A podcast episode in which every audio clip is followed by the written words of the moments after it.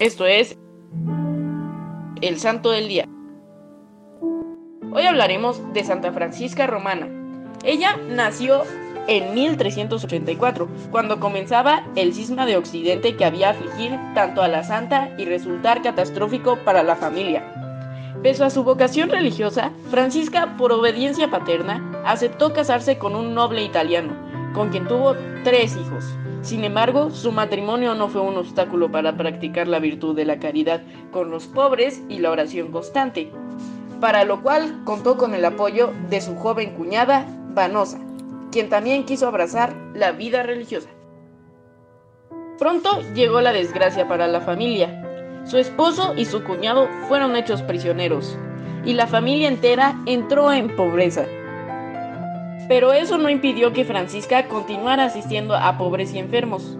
Luego de la muerte de su primer hijo, la santa decidió convertir su casa en hospital y Dios la premió con sus oraciones y trabajos concediéndole el don de sanar a los enfermos.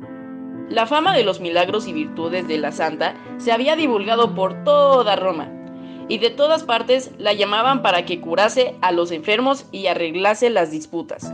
Posteriormente, Francisca formó una congregación de mujeres que vivieran en el mundo, sin más votos que la obligación de consagrarse interiormente a Dios y al servicio de los pobres, la que llevó el nombre de la Orden de las Oblatas de María.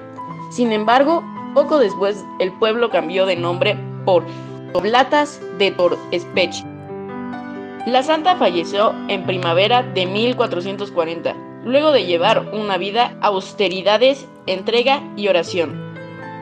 Yo te invito a que seas humilde y que seas muy obediente, sobre todo con Dios. También tener caridad por los demás. Oh Dios, que nos diste en Santa Francisca Romana, modelo singular de vida matrimonial y monástica, concédenos vivir en tu servicio con tal perseverancia que podamos descubrirte y seguirte en todas las circunstancias de la vida. Por nuestro Señor Jesucristo. Amén. Servidores Amoris Christi, Movimiento Amoris Mater. Haz todo con amor.